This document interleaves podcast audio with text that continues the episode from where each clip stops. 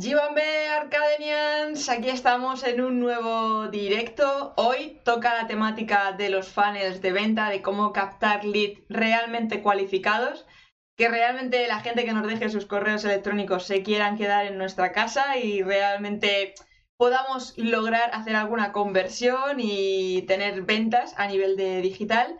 Pero también hablaremos un poquito de venta fría, hablaremos de las diferencias entre marketing y ventas. Vamos a tocar un montón de puntos que sé que a muchos os interesa, porque yo también os lo repito un montón de veces, de no os centréis solo en hacer contenido en las plataformas y en las redes, llevároslos a casa, ya sea por una newsletter, ya sea por algo que tengáis de suscripción a vuestra web, pero siempre a casa. Así que hoy he invitado a un experto en este tema de digitalización de las ventas y de los negocios que es nada más y nada menos que Javi Consuegra. Así que no os voy a hacer esperar más para que le podáis preguntar todas vuestras dudas por el chat si estás aquí en directo. Y vamos dentro. Hola Javier. Hola, ¿qué tal, Sara? ¿Cómo estás? Muy bien, muy contenta de tenerte aquí a bordo de la nave de Arcadedin. Pues nada, yo eh, encantado de estar aquí también en este viaje, a ver a dónde llegamos, a ver a dónde nos lleva la nave y esperemos que la gente también venga con nosotros y que, lleguemos al destino en buen puerto. Va a ser un viaje brutal, porque el tema de los fans tiene mucha chicha. No sé cuánto nos dará tiempo a tocar en una hora, porque eso es infinito, hasta el infinito y más allá, como diríamos Leyer. Pero bueno, antes de nada, preséntate, cuéntales quién, es, quién eres a todos aquellos que todavía no te conozcan, porque claro, es que Javi Consuegra, hay mucho Javi Consuegra, ¿eh? Mm, bueno, en mi casa me conoce todo el mundo. Eh, en, mi casa es donde el sitio que menos mando, por supuesto. En mi empresa mando un poquito, soy el CEO de Sales Hackers. Tengo una empresa donde ayudamos a otras compañías a diseñar sus procesos de venta, sus estrategias de venta, sus funnels, eh, todo este tipo de, de, sistemas que intentamos que nuestros clientes hagan, digo intentamos, que vayan pasando paso a paso por las diferentes etapas como si estuviésemos casi ligando con ellos, ¿no? Primero conocernos, después gustarnos y después, pues si hay suerte, pues comprarnos, ¿no? Eh, entonces, todo esto es, más ciencia y más método que, suerte. La suerte también, por supuesto, en todos los negocios acompaña, pero tiene más de ciencia y de método que de azar. Y es lo que intentamos nosotros también diseñar en base a nuestras estrategias. Me ha gustado, me ha gustado esa, ese símil o esa metáfora que has hecho con las relaciones y demás, porque claro, esto se le olvida luego mucho a la gente, decir, joder, estoy aquí dándole caña a mis contenidos y no vendo nada, pero claro, es que ahí hay un proceso y unas fases, ¿no? Totalmente, totalmente. Y nadie va a cenar a casa de nadie el primer día que le conoce, ¿no? Es difícil, ¿no? Nadie queda así como, se hace amigo o, o puedes llamar a alguien un amigo pues en una noche que lo conoces o que sea, al final eh, la confianza la genera el tiempo. La confianza la genera la constancia. Y sobre todo cuando, cuando hablamos de relaciones, ¿no? Y en ventas, en las ventas por lo menos que nosotros hacemos, que es ventas a empresas, entre empresas, o, freelance que venden a empresas, o personas que venden a empresas, es la venta más personal que hay. Porque si tú compras productos, pues como puede haber productos en tu vida personal, nadie ha hablado con ningún vendedor de Amazon nunca. no hay esa. También hay confianza, por supuesto, pero son otro tipo de estrategias. Cuando hablamos de ventas B2B, que es como denominamos las ventas entre empresas, la confianza juega un papel fundamental porque se compra a las personas. Y cuanto más conozcas a esa persona, cuanto más conozcas esa empresa, eh, ahí hablamos también de estrategias de branding ¿no? y de marca, cuanto mejor la conozcas, pues la venta será más fácil, por supuesto. ¿Cuáles serían un poco, a grosso modo, en general, esas fases de, la venta? Son tres muy claras. Esto lo llamamos el embudo, ¿no? El embudo de ventas de manera genérica. En la primera fase es la fase del conocimiento. Eh, los americanos lo llaman la awareness. En la parte inicial del funnel, esto si lo dibujamos como un embudo, en la parte inicial tenemos que llegar al mayor número de gente posible dentro de nuestro cliente ideal aquí yo siempre recomiendo que es básico, estar donde esté tu cliente. Hay muchos clientes que me dicen, oye, me tengo que abrir Facebook, me tengo que abrir Instagram, tengo que estar en Twitter, tengo que estar en LinkedIn, tengo que estar en todos los lados. No, tienes que estar donde esté tu cliente, básicamente. Entonces tienes que entender dónde está tu cliente. Y si no está en ningún sitio en digital, en algún sitio tiene que estar. Estará en ferias o estará en su casa. me da igual. Pues tienes que llegar a su casa, a lo mejor dejándole un papel en el buzón tenemos que estar donde está nuestro cliente. Y esa es la parte, bueno, vamos a decir, superior, ¿no? De ese proceso de awareness o de conocimiento. Una vez que, contactas con ellos y te conocen, ya sea por el medio que sea, pues lo repito, eh, en donde esté, y te dejas ver, pasa eh, la siguiente fase, que es la, fase del conocimiento, que es la fase del, gustamiento, ¿no? Del, del, oye, yo te conozco, me has causado cierto interés, pero eres para mí, me puedes ayudar, confío en ti. Y esto es cuando denominamos la etapa intermedia del funnel, que aquí es donde entra el poder, pues los contenidos más orientados a, generar casos de uso, a, generar casos de éxito, a generar guías específicas de cómo yo puedo ayudar a personas como tú o a empresas como tú. Entonces, es otro, otro tipo de contenido más educacional, no tanto de generar la primera eh, interacción, sino más educacional de, oye, yo soy un experto en lo que hago. Yo sé de lo que hablo. Eh, normalmente aquí lo que intentamos es, intentamos traer a la gente pues, a un entorno nuestro, ya sea una newsletter, ya sea un webinar, ya sea un canal de YouTube, donde ya te ven más tienen más contacto contigo. Ya no, hemos pasado la fase del impacto inicial de un anuncio, un contenido en redes, que queda como lejano, sino que, oye, ya te sigo. Oye, ya estoy en un webinar, ya estoy en tu newsletter, ya he hecho el esfuerzo de darte el email. Entonces ya se produce otro tipo de conexión y tenemos que hacer otro tipo de contenidos más, repito, educar, generar interés, generar curiosidad. Esos son los tres tipos de contenidos que a mí más me gustan en esta etapa. Y la siguiente etapa ya es la etapa de la venta, que lo que intentamos, bueno, sobre todo en empresas suele haber una reunión de ventas, sea el servicio que sea, entendemos que el servicio de, bueno, de unos importes pues, relativamente altos, a partir de 500, 1000 euros, pues siempre suele haber una reunión. Es difícil que alguien compre algo por estos importes de manera directa, ¿no? Exacto. Compramos viajes online, incluso más caros que esto, pero cuando es en empresas, pues tienes que hablar con la persona normalmente, ¿no? Eh, tienes que hablar y, bueno, tiene que haber ahí una cierta, eh, una cierta propuesta, una cierta propuesta para intentar eh, cerrar el servicio. Y aquí nuevamente es otro tipo de contenidos y otro tipo de estrategias donde tenemos que demostrar lo mismo, expertise, conocimiento del sector, que le puedes ayudar, los timings que le encajen al cliente, qué elementos va a tener tu servicio y ya son otro tipo de, enfoques, ¿no? Pero básicamente, por decirlo así de manera genérica, parte superior del funnel vamos a intentar generar el mayor número de impactos, de llegar a más gente posible, porque de esos impactos que generamos, pues habrá gente que le gustemos y gente que no, como es lógico, lo cual es bueno, el, ser específico. A partir de ahí generamos esos contactos intermedios, seguidores, contactos, registros. Bueno, y es gente que tenemos que empezar a educar, que empezar a demostrar que, que somos para ellos y la última parte ya donde entra más la parte de ventas, que es donde entra el vendedor, que es el que tiene que terminar de convencer o influir, que no digo manipular, que a veces la gente se equivoca con esto, influir en la decisión de su cliente para que tome la para que te contrate pues, pues lo más rápido posible. Esa es la clave. Y en ese momento final de la venta, ya de estar reunidos con el cliente y demás, ¿hay algunos tipos, algunos consejos que les puedas dar a la hora de decir, oye, pues mira, si haces esto, tienes más porcentaje de, aumentar el cierre en esa venta. Sí, esto da para otra sesión.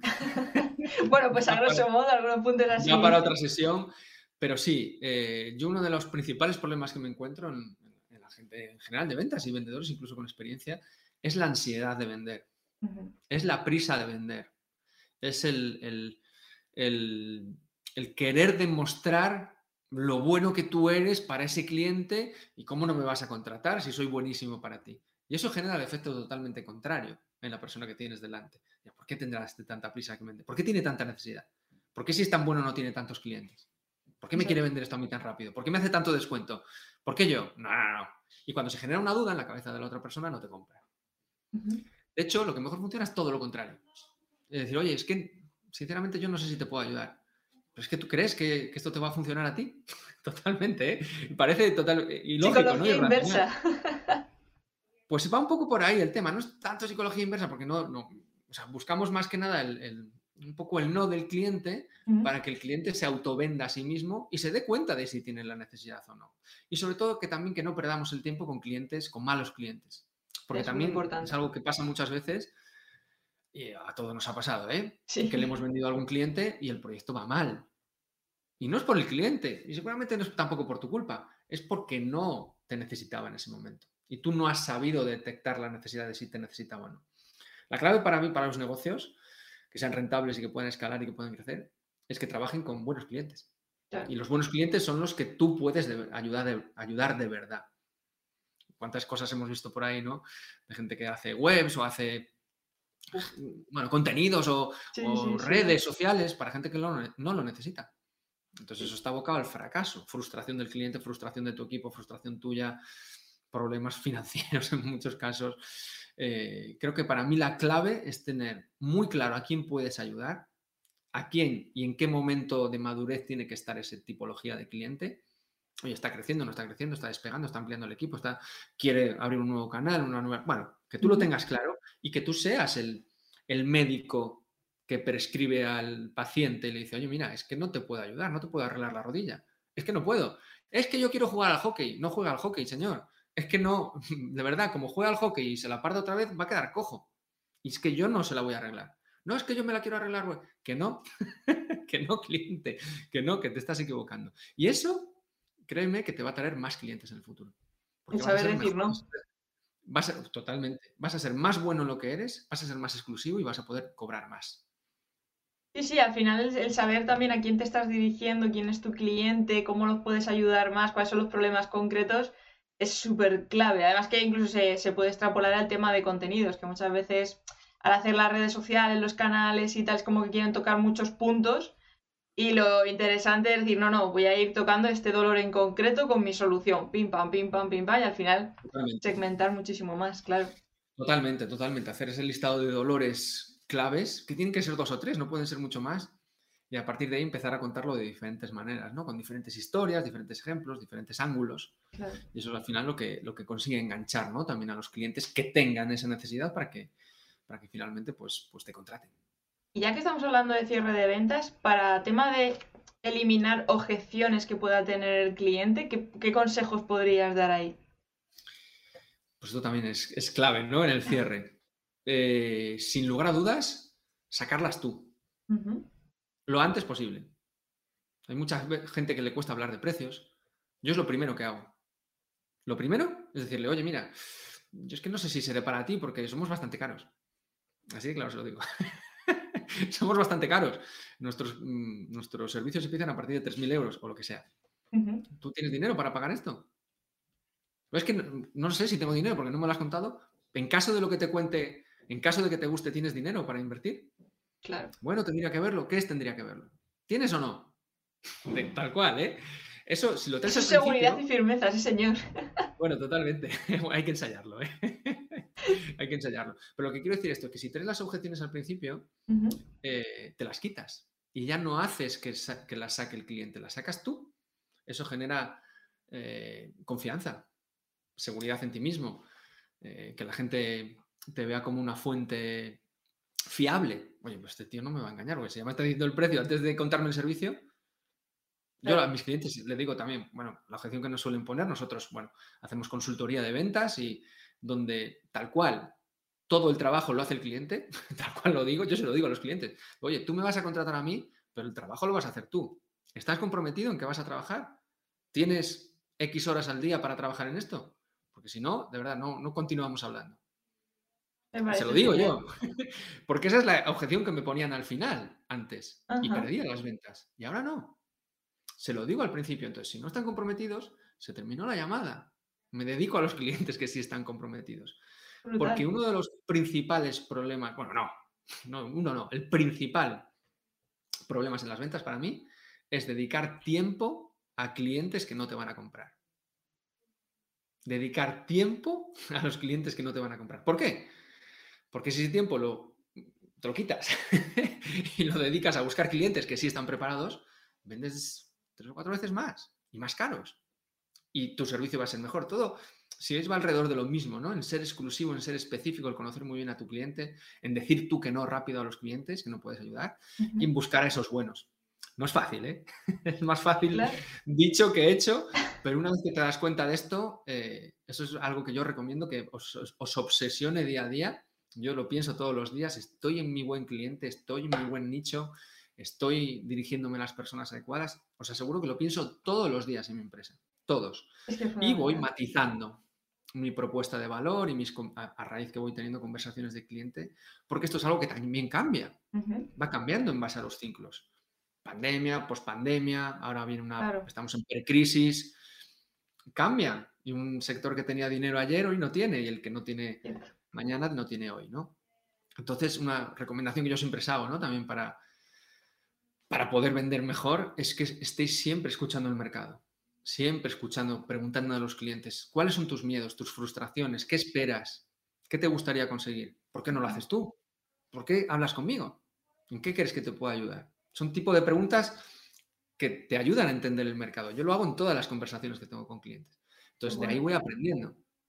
Y si alguien me dice, mira, pues no puedo porque en mi empresa somos, no sé, dos en el equipo de ventas y no podríamos hacer esto. Pues si tres clientes me dicen eso, yo cojo y a todos los que sean solo dos en el equipo de ventas los descarto. Y no, no, no les intento vender más. ¿Os dais cuenta? Intento siempre estar adecuando mi, propuesta de valor o mi speech de venta, mi, mi, sí, mi speech, mi, bueno, la propuesta que yo hago. argumentación. Exacto, la argumentación eh, en base a lo que voy aprendiendo ¿no? a lo largo de esas conversaciones.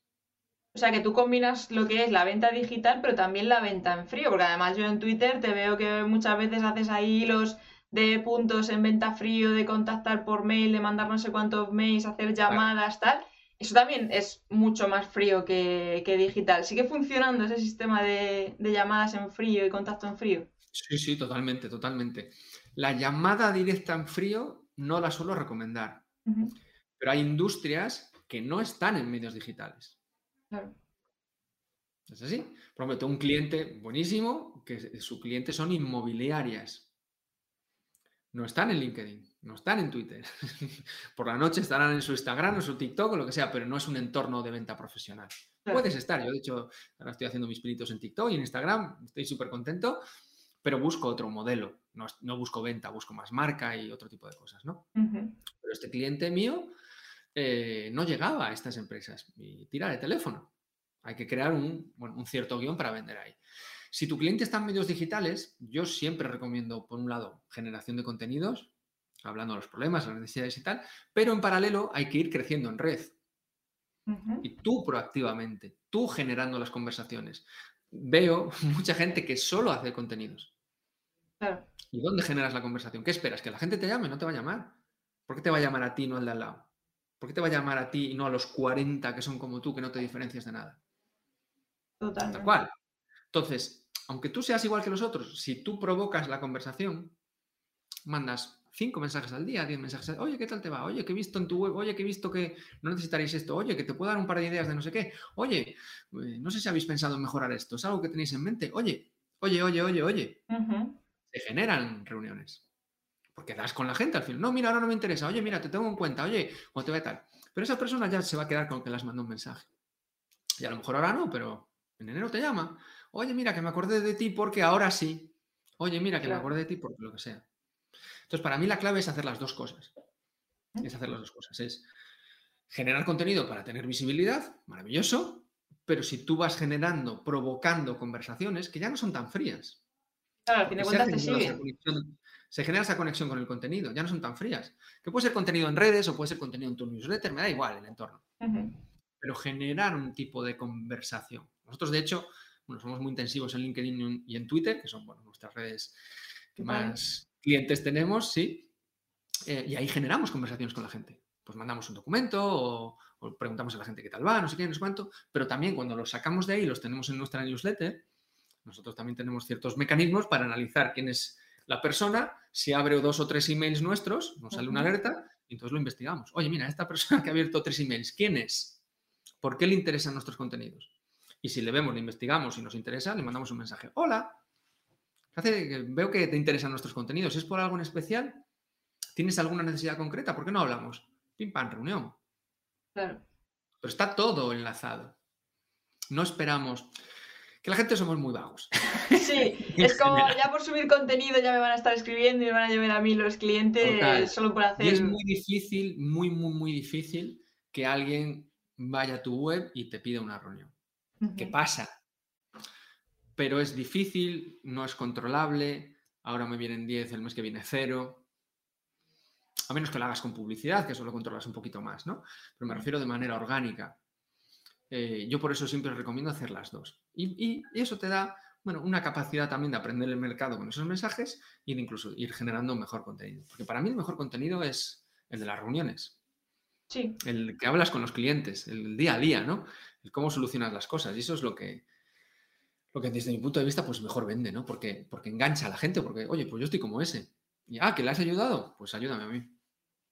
Sí, sí, que, además que no dependes tanto de algoritmos a fin de cuentas, porque claro, cuando estás dedicándote solamente a la subida de contenido, dependes de ese 10% al que va a mostrarlo el algoritmo y el otro restante eh, se va por ahí, pero sí que esa persona que a lo mejor no le ha llegado tu contenido al 100% sabe que está siguiéndote, sabe algo de ti. Por tanto, el reactivarle por, privado también puede ser eh, productivo. Sí, sí, sin duda. Hacer un, un oye, mira, que he estado viendo esto, te puedo contar un par de ideas, te puedo dar un par de consejos. Oro puro eso. Que no te lleve tampoco toda la vida, pero estoy diciendo cinco mensajes al día. Sí, que tampoco es mucho, de organiza nosotros mandamos, nosotros mandamos 100 al día. ¡Wow! bueno, pero porque sois muchos. no, no, no, porque lo manda una máquina. ah, bueno, claro. Pero, pero, sin que se sepa. Bueno, aquí ahora lo va a saber todo el mundo, ¿no? Pero sí, sí, nosotros hacemos este tipo de estrategias automatizadas, semi-automatizadas, me gusta decir, ¿no? Porque lo que generamos son muchas conversaciones.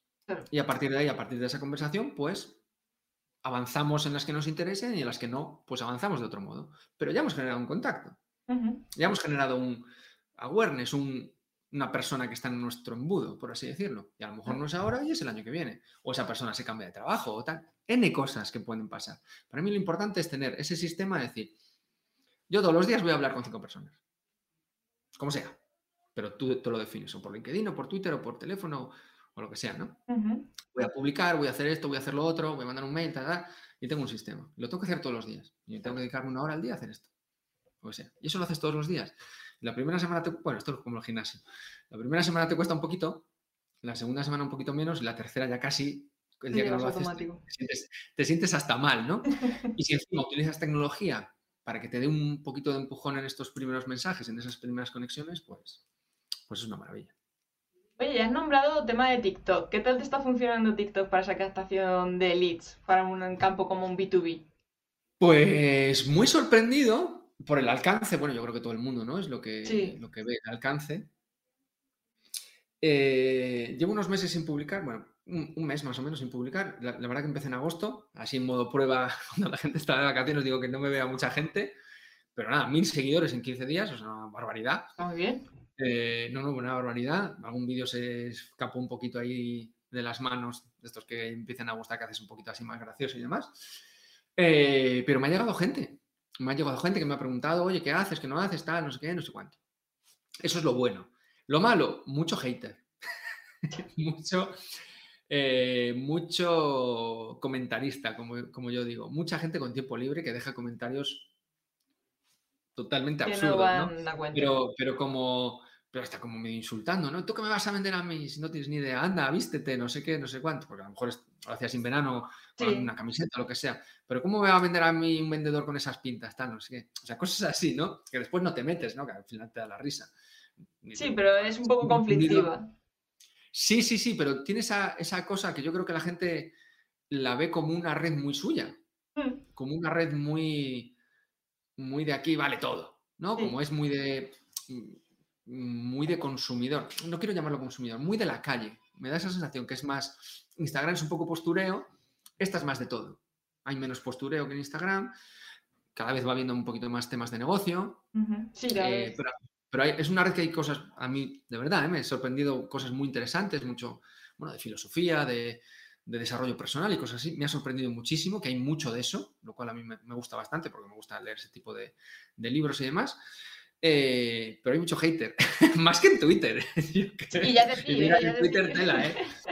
Pero, porque bueno, en Twitter la gente se esconde también, ¿no? Detrás de los avatares y demás. Pero me ha sorprendido eso. Eh, por un lado, mucho alcance, por un lado, creo que se genera mucho branding, mucha marca. Mm.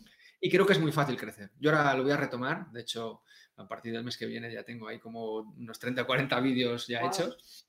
Sí, sí, sí, sí porque, bueno, creo que le he pillado un poquito el truco a lo que hay que hacer em, pues como todo yo también lo recomiendo, ¿no? Cuando te metes en algún sitio nuevo es meterte, probar, hacerlo tú, no solo observar, hazlo tú, mira pros y contras, aprende de los que lo hacen y copia.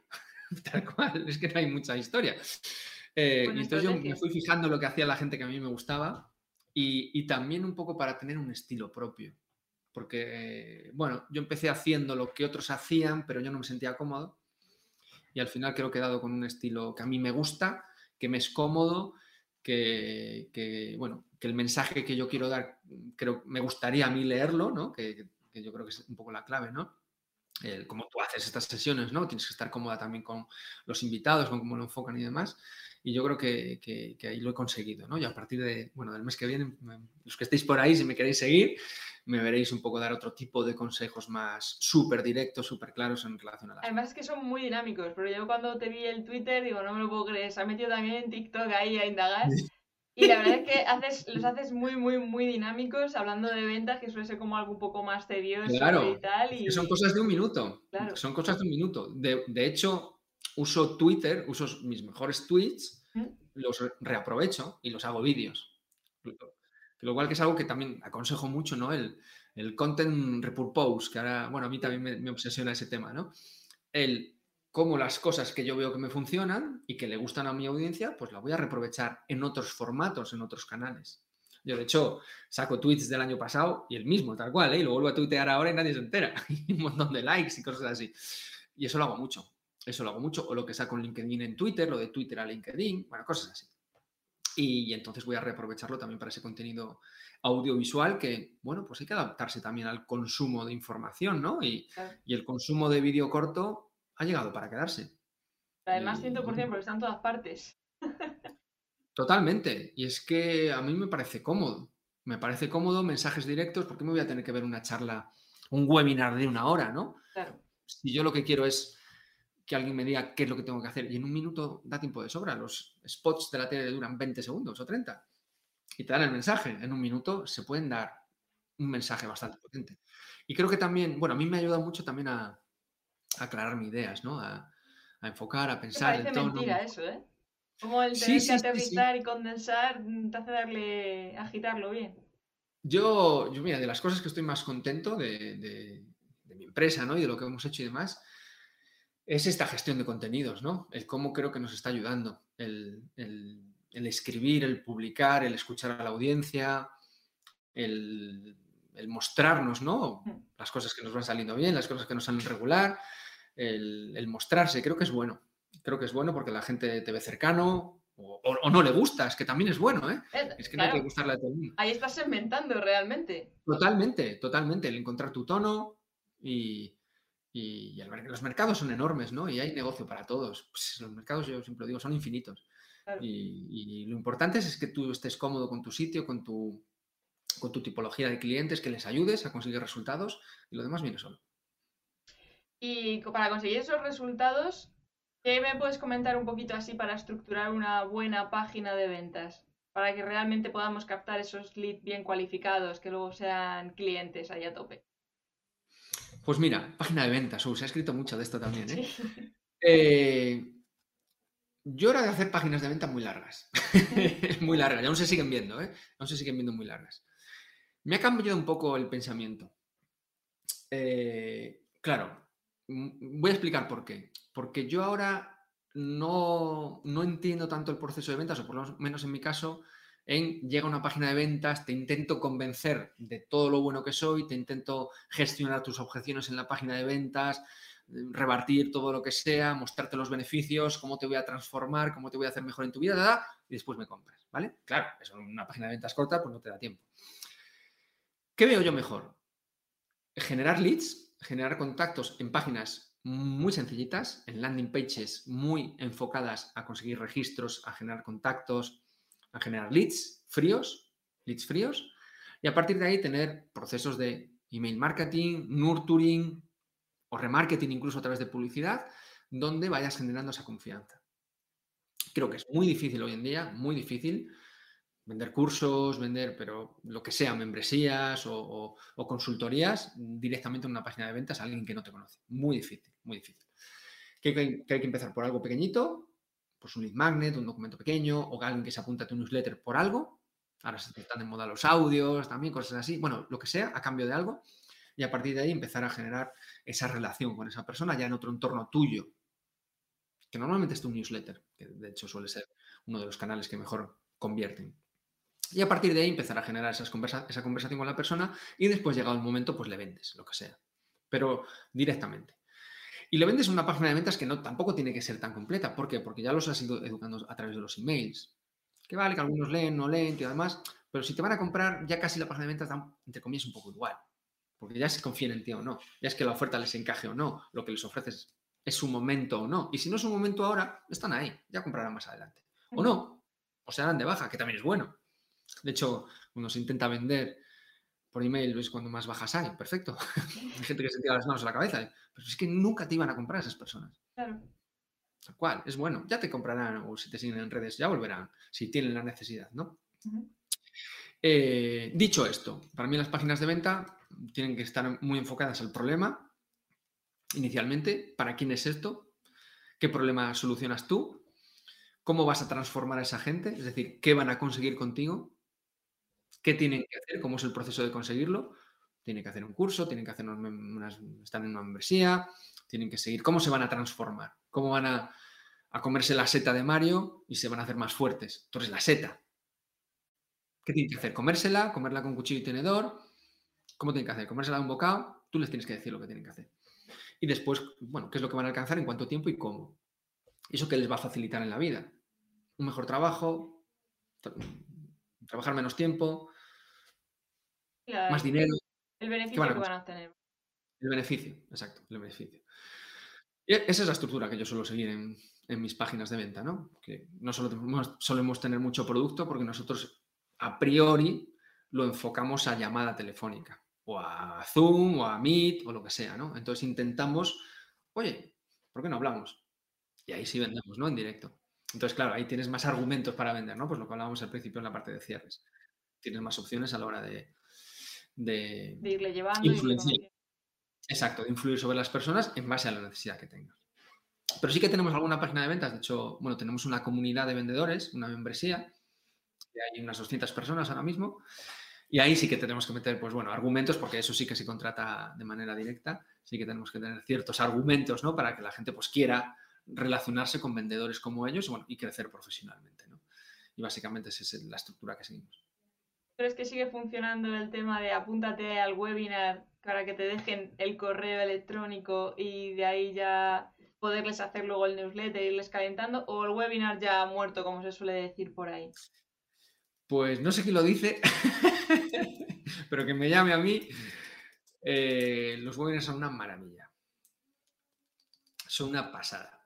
Eh, yo, de hecho, te digo que haría webinars cada tres o cuatro días, porque cada vez que hacemos uno es un locuro. De hecho, hacemos uno la semana que viene, bueno, estáis todos invitados de eh, creación de contenidos, creación de contenidos en B2B, sí, para empresas, ¿no? Para empresas que, crean contenidos que venden a otras empresas. Eh, y lo publicamos hoy, esta mañana, y tenemos ya como 200 registrados. Lo hemos publicado hoy. Bueno, tenemos cierta audiencia también, ¿no?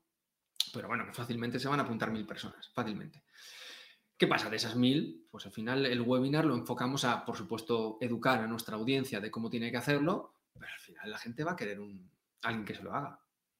Tal cual. Porque en un webinar de media hora al final pues cuentas... El qué, pero no el cómo, ¿no? Como se suele decir. Un poquito el cómo, pero al final la gente, cuando lo, a todos nos pasa, ¿no? Lo ves, ay, qué fácil, qué fácil. Cuando te sientas con tu papel y dices, ¡buah! Eh, oye, ¿cómo me habéis dicho que costaba esto y tal? Y pasa, y pasa. Y se generan muchísimas llamadas de venta y muchísimos cierres. ¿Y, qué pasa? Es que, te, repito, ¿no? Te vuelves a mostrar de una manera directa. Y los webinars son una auténtica maravilla. ¿Qué pasa? Que hay que también, bueno, tener esa metodología para enfocar bien un webinar de cara a que, a que esté enfocado a un objetivo final. No solo a decir cómo hacer una cosa. Tiene que haber una venta, tiene que haber una, propuesta de valor, tiene que haber a veces una oferta, que no quiero decir descuento, ¿eh? pero oferta me refiero a, cómo es un servicio. Oye, y si tú estás en este punto, habla conmigo porque yo te puedo ayudar a publicar, crecer, tus primeros pasos, yo qué sé. lo que sea, ¿no? Que tú enfoques en, base al contenido de ese webinar y a tu público objetivo. Y, sin lugar a dudas se, generan cosas y se hace bien. Porque además es como que se tiene como el estigma de que cuando vayas a empezar a vender, la mayor parte de la gente se va a ir del webinar porque suele quedarse como al final la venta, ¿no? es como ya he recibido el contenido potente, ya me vas a empezar a vender, Puede ya ser. me voy. Puede ser. Lo que pasa es que, bueno, hay que vender desde el minuto uno. Así nadie se va. Yo desde el minuto uno empiezo a vender. Tal cual. Ya vendo pues la membresía o, si tengo algún partner, pues le intento dar a afiliados o... Sí, sí, sí, sí. Si alguien tiene miedo en que le vendan, que no venga a nuestros webinars. pero es que, también ya la gente va siendo consciente de me voy a apuntar a un webinar, me van a vender, pero bueno, eso que me llevo después, ¿no? Claro, pero es que hay que hacerlo. Es que desde el punto de vista es obligatorio hacerlo, porque tú estás ahí, estás dedicando tu tiempo a una audiencia y está muy bien educar, pero la gente está ahí porque quiere aprender y tiene que haber una contraprestación. El tiempo es dinero, el dinero es tiempo. Yo si publico tanto en redes, soy tan activo y, intento dar mucho contenido de valor, o sea, que la gente se lleve ideas para casa y que, y que aplique nuestras cosas. De hecho, yo se lo digo muchas veces a los clientes, es que no me necesitas si, si, con lo que lees que publicamos nosotros podrías hacerlo tú. De verdad se lo digo. Pero al final te quieren a ti. Lo cual es lógico también, ¿no? Te llevas Cualquiera también de la mano. Totalmente. Cualquiera podría aprender inglés hoy leyendo o viendo vídeos de YouTube o casi cualquier cosa. Entonces, ¿por qué contratamos profesores y este tipo de cosas? O entrenadores personales. Si hoy hay, anda que no hay para hacer dietas y hacer ejercicios y tal, ¿por qué vamos al gimnasio? ¿Nos hace falta? Y aún así. Y aún, así. se paga el gimnasio y se queda ahí. Y aún así. Pues volvemos a lo mismo, es un tema de confianza, es un tema de que alguien te controle, es un tema de que, bueno, quieres tener al experto cerca. Y entonces, entonces hay que vender en el webinar ese conocimiento extra y dejarse también incluso a veces cositas, oye, pues si os interesa esto, pues hablamos y, vemos si os podemos ayudar. Y, se generan cosas, pero hay que tenerlo eh, predefinido y no tener miedo a vender, todo lo contrario. Vender es humano. De hecho, hay un libro que se llama así, Vender es humano, que es buenísimo, os lo recomiendo. Vender es humano, maravilloso. to sell is human, o algo así. To, sell is human, algo así. Vender es humano, maravilloso. Y, que desde pequeños, pues, pues, pues, no sé si los que tengáis hijos, yo tengo dos, me están vendiendo todo el día. todo el día. Lo que pasa es que, bueno, a medida que crecemos, pues parece ser que vender es malo que el prójimo hay que no le vendas, hay que ayudarle, entonces que es, un poco también cultura cristiana, ¿eh? es tal cual, ¿eh? cultura cristiana de ayudarnos, de no vendas, de los fenicios vinieron aquí a medio a robarnos, los judíos son malos, no sé qué, todo este tipo de cosas, y para nada. Vender es un intercambio de, tiempo por dinero, servicios por dinero, de producto por algo que tú quieres, y simplemente hay que ser conscientes de lo que es y de lo compramos. Claro, que al final es estar ayudando a los demás y, joder, que hay que pagar facturas también, que no podemos estar aquí montando NGs. Totalmente. Yo hay veces que veo gente que digo, pero ¿cómo dais esto gratis? digo, que tú te deberías de cobrar por esto, ¿no? De hecho, mando varios privados en Twitter de esto, ¿eh? Si, si, a, si a mí os conocido, digo, que no, que no, que esto cóbralo, aunque sean 5 euros, pues si, pues si te vendes 100, pues pues son 500 euros, yo qué sé, no puedes dar esto gratis, que sí, porque no sé qué, tal y cual. Pero bueno, eh, creo que hay que compartir mucho. Yo soy de los que me gusta compartir mucho eh, y, creo que eso también lo agradece la gente, ¿no? Que, sobre todo para la gente que da sus primeros pasos, ¿no? Y que está un poquito a lo mejor perdida, que no sabe por dónde empezar, que se fijan otras personas que están muy arriba y eso es un error completamente. Todos empezamos de cero, todos empezamos sin nada, cero followers, cero visualizaciones, cero web, cero. Eh, yo llevo tres años, eh, que tampoco es tanto. Tres años por libre, eh, que no es ninguna locura, pero lo que pasa es que, bueno, la constancia también es importante, ¿no? Y el saber un poco cómo hacerlo. Entonces, al final es fijarte en los que lo hacen, seguir esos, primeros consejos y hacerlo sin compararte a nadie. Y empezar, empezar, empezar. Y, creo que es bueno, ¿no? a mí me gusta compartir, sobre todo para esa gente, ¿no? Que, que dé sus primeros pinitos y que, bueno, que venga con dudas y que le puedas ayudar. Totalmente, a ver, también es verdad que luego el contenido es lo que decimos, ¿no? Que se ve en un momento determinado, pero que luego cuando se te pasa al siguiente perfil ya se te ha olvidado, y ha sido como, sí, me he quedado con tu nombre, pero concretamente todo el hilo de Twitter, por ejemplo, pues no te quedas con ello, ¿no? Total, y es difícil, y es difícil aplicarlo luego. Yo, bueno, yo y creo que todos o muchos de los que estáis aquí tengo una carpeta de favoritos que puedo estar años leyéndola. Culpable. Tengo años. Yo eh, antes usaba bueno, Reading Later o algo así, bueno, otra aplicación para guardar cosas, la dejé y la borré porque dije que no lo voy a leer en mi vida esto. Y ahora tengo otra carpeta de favoritos, ahora uso Notion también, tal y cual, antes usaba Wellkeep. Bueno, y está ahí, ¿no? Son cosas que me gustan y que algún día leeré o no, pero sobre todo, bueno, el acto de guardarlo a mí me ayuda porque, bueno, de vez en cuando me sirve para inspirarme, ¿no? Cuando yo quiero buscar cosas o quiero hacer una búsqueda o, quiero hablar de un tema en concreto. O cuando ya has terminado de ver todos los contenidos del perfil porque se te ha acabado ya el scroll, dices, voy a ver qué tenía yo por aquí guardado. Totalmente, totalmente. Hay veces que ya es repetitivo. Totalmente. Yo ahora sí que, bueno, yo tengo cierta metodología, ¿no? Que intento etiquetar esos contenidos que guardo, porque antes lo guardaba lo loco, ahora los etiqueto y más o menos pues, pues lo tengo ordenada esa biblioteca del conocimiento, ¿no? Para mí o, gente de mi equipo que le diga, mira, esto me gusta. Eh, hace poco, bueno, yo empecé a trabajar en una agencia de contenidos y demás y claro, fue muy fácil para mí, oye, esto me gusta, este, estos estilos me gustan. Eh, ando para mí o, o cómo lo podemos hacer, ¿no? Incluso para mis clientes. Entonces, bueno, son cosas que, son útiles, ¿no? Pero sobre todo al final tienes que buscar tu estilo también, tu forma de contarlo. Y, está más o menos, entre comillas, todo inventado, podemos decir, pero los ángulos, tu estilo, el que seas diferente, es algo que a mí también me obsesiona. A mí esas tres cosas me obsesionan. ¿Quién es mi cliente ideal? ¿Hacia dónde va el mercado? Y ser diferente. Ser diferente a lo que ya hay porque todos tenemos mucha competencia. Claro. Yo, bueno, en Twitter menos, tengo suerte que no tengo mucha, pero en LinkedIn, madre mía, están ahí todos los mega vendedores del mundo que después no venden nada, ¿eh? pero bueno, que, no me oiga mucho, eh, pero todos son mega vendedores, que LinkedIn vaya red. Yo estoy porque a mí me encanta porque se genera mucho negocio ahí, ¿no? Y, es fácil, es fácil si sabes trabajar LinkedIn para generar negocio, generar reuniones y demás, ¿no? Pero es una red que da, da vergüenza.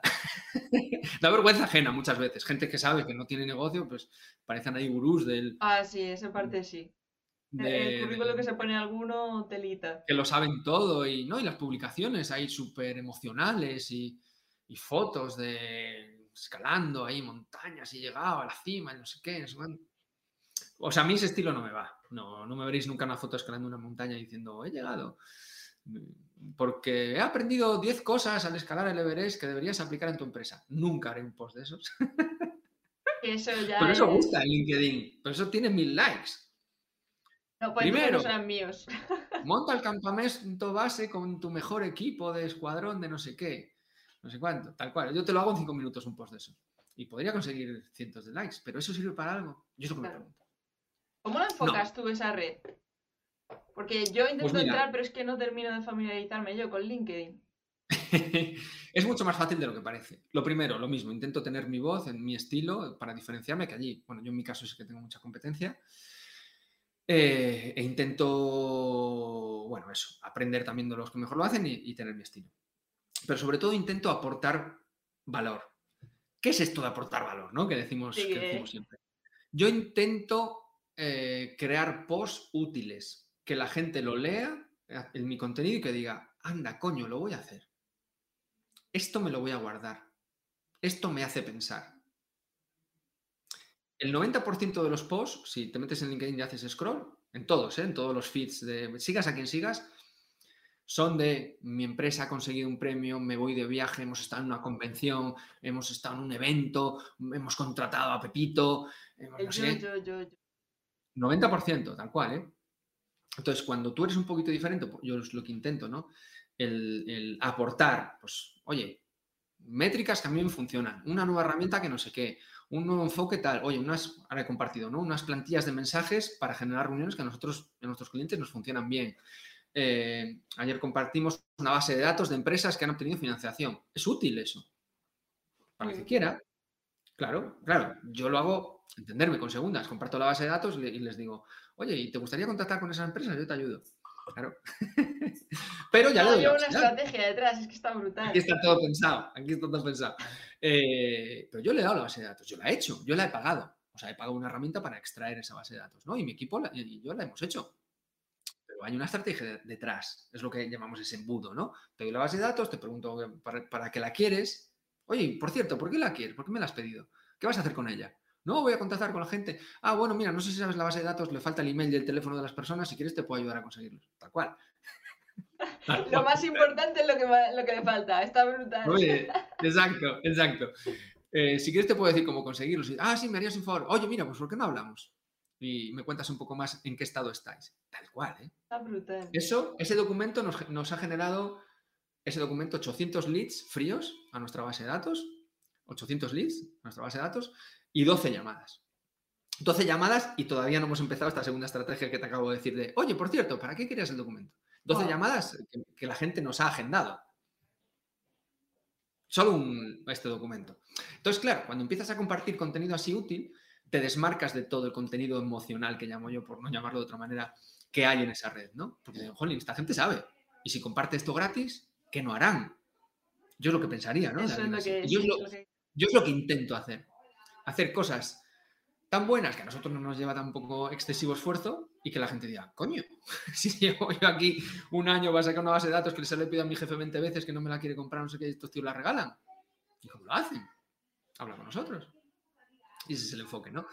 Eh, por eso digo, yo eh, desde el minuto uno intentamos hacer esto, el, intentar aportar cosas que yo consideraba útiles y, y, bueno, a la gente yo creo que le gusta le gusta y, que nos sigue por eso, ¿no? Porque sabe que nuestros posts, aunque metemos a ver alguna vez, alguno, pues como es lógico, ¿no? Hace poco di una charla en Google, oye, que estoy en Google dando una charla, no sé qué, pues hay que hacerlo, es branding, eso hay que ponerlo, pero que también sirve, ¿no? De cara a tu imagen. No todo el mundo da una charla en Google.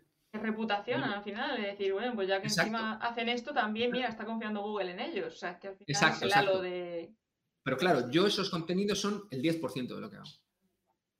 El 90 es del otro. La gente lo que hace es al revés. 90 de la charla en Google, bueno, por decir una cosa, y 10 de lo otro, ¿no? Y, no puede ser. o sea, no puede ser. Sí, a ver, que por poder puede, pero que no es lo mejor. Que cada uno haga lo que quiera. Yo solo sé que a nosotros lo otro nos funciona, nos funciona súper bien. Y en LinkedIn también haces un poco la misma estrategia que nos estabas comentando, ¿no? El hecho de luego contactarles por privado, decirles, oye, mira, te he visto que has publicado esto, tal, tal, tal, y generas ahí tú la conversación. Sí, sí, mucho, mucho. De hecho, eso lo hacemos mucho más que en, Twitter, por ejemplo. Porque en LinkedIn eso se puede semi-automatizar de una manera bastante fácil. Hay muchas herramientas de, bots y cosas así. Entonces, lo que es el, invitar a gente, las conexiones en, en LinkedIn, eso lo tenemos súper automatizado, porque LinkedIn tiene una ventaja frente a otras redes, es que tú te haces la base de datos, tú puedes segmentar por, yo me dirijo a CEOs, de industrias cárnicas eh, de Madrid, por ejemplo. entonces yo me hago un listado y le digo al bot, oye, contacta con todos estos CEOs. Automático, yo no hago nada, lo hace el bot. Solo contacto, no, sin ningún objetivo. Cuando me van aceptando, les empiezo a investigar quién es, quién no es, tal y cual, no sé qué. Y entonces a los que yo quiero les mando un mensaje. Oye, mira, que he visto que estáis haciendo esto. Oye, mira, oye, qué interesante lo que hacéis. Oye, mira, trabajamos con empresas como tú. Oye, mira, oye, mira, oye, mira. Eso ya mira es, es puro. Con un motivo, ¿no? Oye, mira, he visto que. Este es, este es nuestro mensaje. Esto sí que lo que pedís. Oye, mira, he visto que. Y te contacto por. Yo lo llamo esto la regla de los dos motivos. Si me seguís en TikTok, ahí está el vídeo. la regla de los dos motivos. La regla de los dos motivos. He visto que te contacto por no hay que darle más vuestras a este mensaje. Entonces, ese mensaje está súper personalizado. He visto que habéis hecho esto, he visto que has publicado, he visto que os han dado un premio, he visto que estáis contratando gente, he visto que tenéis la web medio caída, he visto que estáis renovando no sé qué. Y te contacto por, yo hago, te puedo ayudar, he hecho un vídeo, tengo un par de ideas. Aquí hay bastantes enfoques diferentes, ¿no? Y eso genera conversaciones. Que no ventas. Aquí no estamos vendiendo, estamos en la parte de arriba del, del embudo, ¿os acordáis? conociéndonos. Y a partir de esa conversación le preguntas a la gente, oye, ¿y esto es algo que queréis mejorar? ¿O no está entre vuestros planes? Pues sí, pues sí, pues no, pues no, pues el año que viene, pues el 2025, pues no. No te contesta, bueno, no pasa nada. Sigues, sigues, constancia, todos los días. Y al final hay gente que te contesta, y al final se generan reuniones. Y como sigues publicando contenido, por otro lado, esa gente te ve. Esa gente te ve. Por eso os decía hacer las dos cosas. Conectar contenido, conectar contenido. TV, TV, TV, contenido. TV, TV, TV, conecto. TV, TV, TV, mensaje. Oye, por cierto, ¿y este tío por qué me escribe ahora?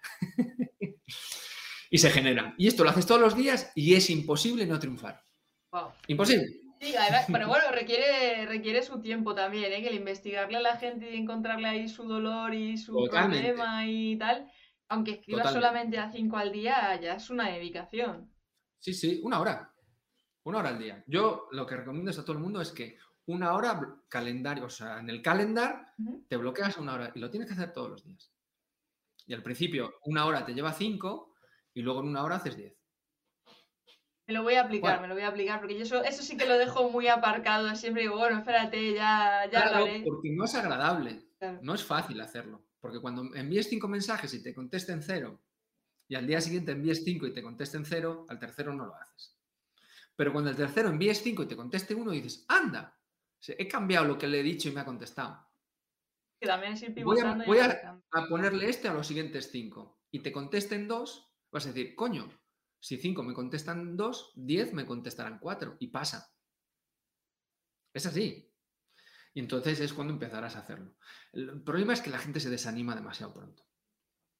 Yo sí que lo que hago para generar las conversaciones es que cuando veo que me empiezan a seguir, sí que les mando un privado de bienvenida, saludo, intentando siempre que no parezca muy automatizado, porque luego muchos cuando dicen, bienvenido, fulanito, a mi tal de la red social de no sé qué, no sé cuánto, ¿qué te gusta de mi perfil? ¡Hala, ya estamos con los bots! No sé qué, tal. Digo, que no soy un bot, que te estoy escribiendo a mano. Seguro, no sé yo. Digo, joder, macho. Hay veces que es que no sé qué decirle ya para que no parezca un bot. Digo, que no, que te... No, pues personalizas algo. Sí, sí, por eso Oye, qué bonita la foto en la playa. Oye, mira, no sé qué, oye, hoy he visto que estás en Madrid, cualquier cosa. Claro, entonces a partir de ahí ya empecé a cambiar y digo, oye, que veo que en tu bio no pones nada, ¿qué te dedicas? Oye, que he visto que haces no sé qué, tal. Oye, que has estudiado en no sé dónde. Oye, mira, que tú también, anda, has visto que no sé qué, estuve ahí hace dos años. Lo que sea, lo que sea para entablar una primera conversación, eso vale millones, de verdad, ¿eh? Una conversación que no, que no tenga más objetivo que eso, el que hablar. Y la gente es súper amable, súper amable. ¿Cuándo no es amable la gente? Cuando lo hace un bot mal hecho. Y cuando es mensajes automatizado, anda que no estoy cansado yo de decirle a la gente, oye, tío, ahora, ya, ahora ya paso, ¿no? Pero antes le decía, oye, esfuérzate un poco, macho. A mí me hace gracia porque muchos son mi competencia. Claro.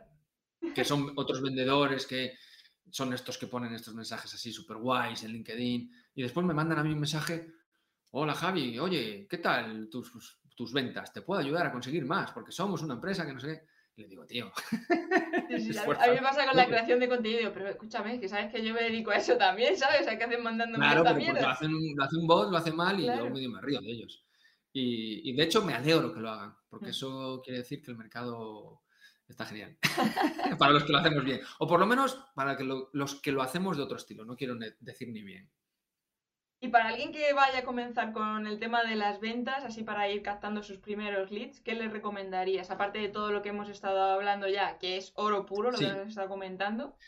Pues le recomiendo trabajar su marca personal, creo que eso es clave, encontrar un poco el estilo, el nicho, que siga gente que le pueda gustar pues hay mucha gente ahora mismo que se dedica a ventas o que hace cosas, o tanto de copies como de ventas, como de marketing. Bueno, creo que hay bastantes referentes, tanto en LinkedIn como en Twitter, en YouTube también, suele varios canales. Que siga a esa gente, que se compre algún libro que le guste, que vaya a Amazon y ponga ventas, tal cual, ¿eh? Y si, y si, y si encima eh, le gusta algún sector específico, algún segmento, algún nicho, pues ya sean pymes, ya sea gran empresa, ya sea eh, industrial, yo qué sé, mejor. O sea, si le gusta algo deportivo, también, ¿eh? lo que sea, marketing deportivo, yo qué sé, me lo invento. Pero si le gusta algo específico, mejor. Que se intente hacer, bueno, documentar de eso y que empiece a compartir cosas de esas. Si es genérico, no pasa nada, ¿eh? Pero bueno, si es algo específico, pues, pues siempre tendrá un, poquito más de hueco para hacerse esa marca personal. Eh, pero si no, pues, pues que empiece a, a leer, yo le recomiendo eso, que lea una semanita, 15 días y que se documente bien, que apunte las cosas que le gustan, lo que no le gustan, que vaya teniendo esa carpeta de favoritos que nunca lee, pero que vaya guardando cosas, porque a lo mejor algún día lo lee, y que llegue un momento que diga, voy a publicar cada dos veces a la semana. Voy a hacerme una landing, una web pequeñita, con mi foto, con quién soy y con una cajita para que la gente me deje su email y voy a, darle caña a mi Twitter, que lo tengo ahí perdido, y a publicar un poquito en LinkedIn y empezar a hacer redes de contacto. Y empezar a preguntar a la gente qué tal le va. Ese es mi principal consejo para alguien que empieza. Y que sea constante. que no se desanime porque los resultados empiezan a llegar al año de hacer cosas. Al año. Que nadie tenga prisa. Y hay un montón de ejemplos de he conseguido 100.000 followers en Instagram en seis meses. Bueno, bien. Luego hay los casos excepcionales. No, ¿y qué hace? Trucos de iPhone. Bueno, vale. Pues trucos de iPhone. ¿Y eso qué? ¿Qué vas a ver? ¿Un curso de iPhone? Es que hay muchos así, ¿eh? Y después te venden el curso de cómo vender, cómo conseguir followers en LinkedIn cuando tú has estado haciendo vídeos de iPhones, que es que lo vi el otro día. ¿Y qué me vas a enseñar a mí? ¿Hacer vídeos de iPhone? No entiendo esto. bueno, sí lo entiendo. Sí lo entiendo, ¿no? Pero no es ese el objetivo. No tienes que conseguir 100.000 followers en Instagram.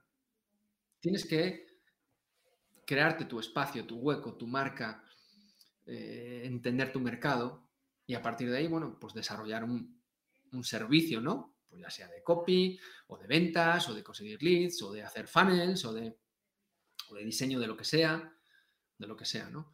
Pero yo creo que hay mucho hueco para mucha gente medio buena, no digo ni buena, medio buena que sepa crearse un posicionamiento, una marca y que tenga, bueno, que sea, que le guste lo que hace. Es que no, digo ni que sea medio buena, que le guste lo que hace. Eso cuenta. Al final hay gente que se nota muchísimo, se nota muchísimo. Que no vaya persiguiendo el dinero, ni mucho menos, que, que encuentre. copiando lo que ha funcionado a otros, propiamente dicho, que puede probarlo y testearlo, pero no lo que a esa persona le ha funcionado le puede funcionar a su contenido. Totalmente. es un tema. Totalmente, totalmente. El ejemplo, lo que yo te decía de los webinars, nosotros funciona como un misil. ¿Qué pasa? Tenemos muchísima audiencia ya. Cuando empezamos teníamos muy poca. No hacía tantos webinars, como es lógico. Claro, y ahora viene alguien y dice, voy a hacer un webinar, le vienen 10. Los webinars no funcionan, no, no es, no es así. no es así como es, como es esto. Eh, para cada momento hay su estrategia, su técnica, su canal, su red.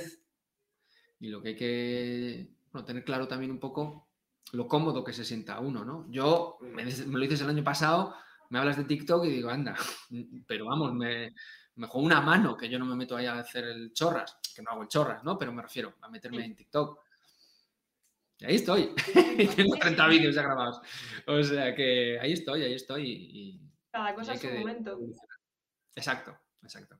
Mira, de hecho por aquí dice Milka, sacando otra vez el tema de los webinars, que él observa, o por lo menos es una sensación suya, hay un generalizado rechazo al tema de webinars o primeras fases de embudos y campañas muy locas. Como que hay una, una sensación, un sentimiento un poco encontrado con respecto a... ¿Pero de quién? Claro, eso ya... ¿De quién es, Milka? Ahí si puedes especificarlo. Claro. Es que una cosa que tenemos que darnos cuenta es que nosotros no somos nuestros clientes. Nosotros no somos nuestros clientes. Yo no voy a ningún webinar. Nunca.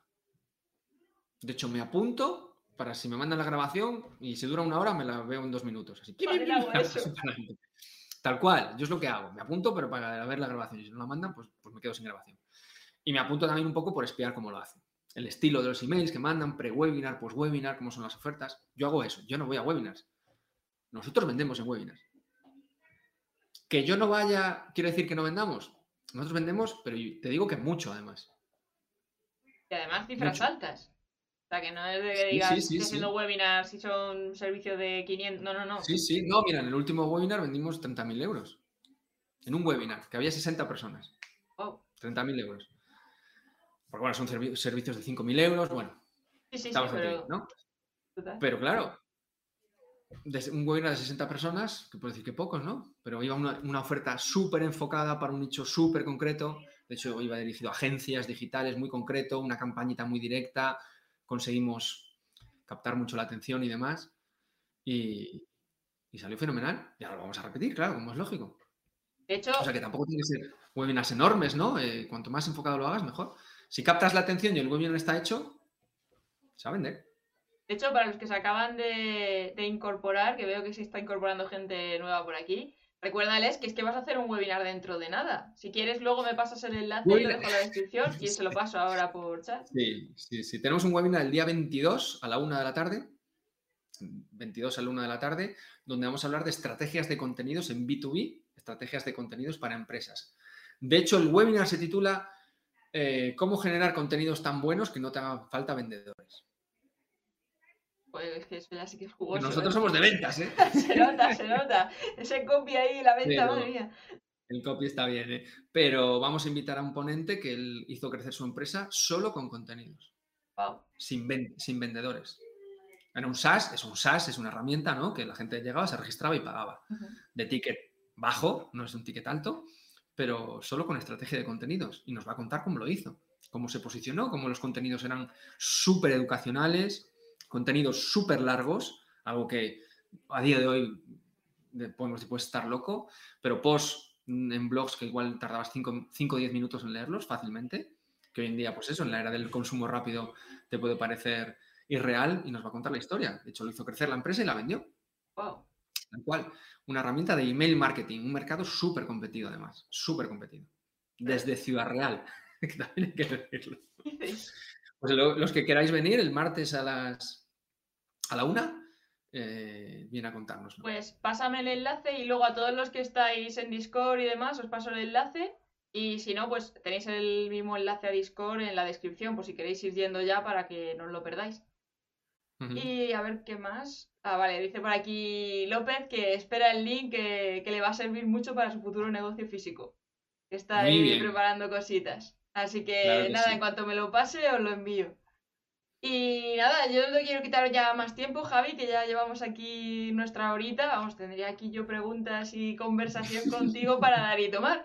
Pero bueno, si hace falta hacer una segunda parte, se hace. Lo hacemos, eso es. Bueno, pues ya para despedirte tienes el micro para ti. Cuéntales un poquito dónde te pueden encontrar, todos los servicios que puedes hacer. Eh, bueno, véndete como tú bien sabes, para todos los que acaban de llegar y a lo mejor no han estado al principio. Pues me buscáis casi cualquier red, eh, hasta en TikTok. Javi Consuegra, de Sales Hackers. Estoy bastante activo en Twitter y en LinkedIn, son mis redes favoritas. Eh, si os interesa crecer en estas redes y queréis ver cómo lo hago, pues, pues no nos va mal, la verdad.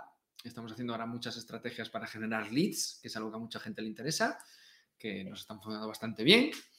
Y ahí son las principales redes. Aparte, nuestra web, saleshackers.es, saleshackers.es, donde tenemos bastante contenido, contenido gratuito, tenemos contenido gratuito, recursos, tenemos masterclass, webinars también pasados que hemos hecho, documentación, listados de empresas, estrategias, bueno, que podéis aplicar. Y también hay cursos y contenido de pago, que ya es un poquito eh, para los que queréis adentraros ya en cosas más concretas.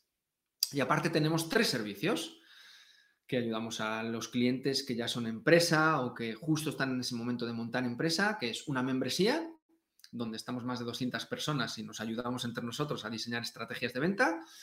Un servicio de generación de leads, de generación de reuniones, donde en dos semanas, tal cual, ayudamos a nuestros clientes a generar reuniones, a tener una estrategia de generar reuniones. Y después tenemos nuestro, nuestro servicio premium, vamos a decir, donde acompañamos durante cuatro meses a nuestros clientes a armar estrategias de marketing, ventas, ya hay Normalmente em, son empresas más grandes que tienen equipos de ventas y que quieren pues, diseñar procesos de venta digital en sus compañías para vender más con menos esfuerzo. Eso es lo ideal. Eso es lo maravilloso de todo esto del mundo digital, al fin de cuentas. Exacto. Exacto, total. Bueno, Javier, pues para mí ha sido un lujazo tenerte aquí. Me ha encantado todo lo que nos has estado compartiendo. O han sido oro puro, oro puro. Yo me voy a aplicar muchas cosas que todavía yo ahí tengo que meterle caña. Así que nada, me alegro un montón, espero que te lo hayas pasado bien, que se te haya hecho corto. A mí la hora se me ha pasado voladísima. Cortísimo. Yo espero que se haya notado lo que me gusta a mí esto de vender, porque la verdad que me encanta y, os aseguro que yo era una persona súper tímida que, que, como todos, ¿no? Los vendedores eran lo peor y demás, pero cuando te das cuenta de que esto es más divertido de lo que parece, que es entender la mente de las otras personas, psicología, influencia, procesos, constancia, es muy bonito, ¿eh? Es muy bonito. Yo lo, asemejo a, me gusta mucho jugar al tenis, ¿no? A partidos de tenis largos, peloteos largos, entender la mente de tu, de tu rival, ahora estoy por arriba, ahora estoy por debajo, y, yo lo asemejo mucho a, eso, a la venta, ¿no? A estos partidos que de vez en cuando el, el, contrario te va ganando, pero retomas por otro lado y al final le acabas, le acabas ganando. Porque en tenis siempre decimos que hasta que no meta alguien el último punto no, no ha ganado, ¿no? y las ventas pasa igual. No, no hay que perder nada. Un no es un no ahora. Ya hay que darle tiempo a las cosas. ¿Crees que vale todo el mundo para vender? Así ya como última pregunta. Todo el mundo que tenga ganas. Todo el mundo que quiera. mm, creo que no se puede obligar a nadie a, vender. Hay gente que tiene sus prejuicios y, nunca va a ser buen, buen vendedor. Y hay gente que sin ser buen vendedor vende bien, pues porque vende por empatía o por cercanía o porque sabe mucho de alguna cosa o lo que sea. Pero creo que el buen vendedor tiene que tener curiosidad, ganas de aprender, ganas de mejorar incluso a nivel personal, resiliencia, poco, poco dolor al rechazo, ¿no? Aunque por mucho que digamos que no hay que tomarse las ventas de manera personal, a todos nos afecta perder un cliente, una oportunidad que, nos ha costado, que llevamos tiempo trabajando, a todos nos afecta. Eh, pero creo que, bueno, eso, eso se va aprendiendo, ¿no? Y creo que cualquier persona que tenga cierto interés en mejorar profesionalmente, aunque no se dedique directamente a la venta, eh, tener ciertas nociones de, de venta, de interacción personal, de persuasión y demás, le va a ir mucho mejor en su vida profesional y personal. Encima, además, nos estamos vendiendo inconscientemente todo el tiempo. O sea, que es que es brutal. Todo el tiempo. todo el tiempo. Yo mi mujer me lo dice siempre, no me vendas, ¿eh? Pero bueno, ya nos conocemos. Contigo hay que estar alerta cada vez que se va a tomar un café. Total, total. Mira, dice por aquí Ana La Casa que muchas gracias, que siempre aprende un montón y que es un lujazo escucharnos. Muchas gracias, Ana. Pues me alegro, me alegro.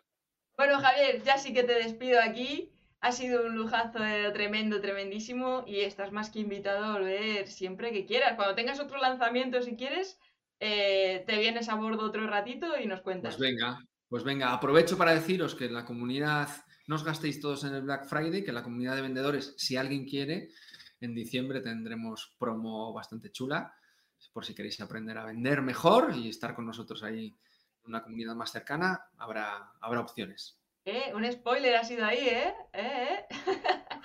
Contenido exclusivo, sí señor. Total. Bueno, pues un placer. Nos vemos entonces por el espacio digital. Iván Exacto. Adiós.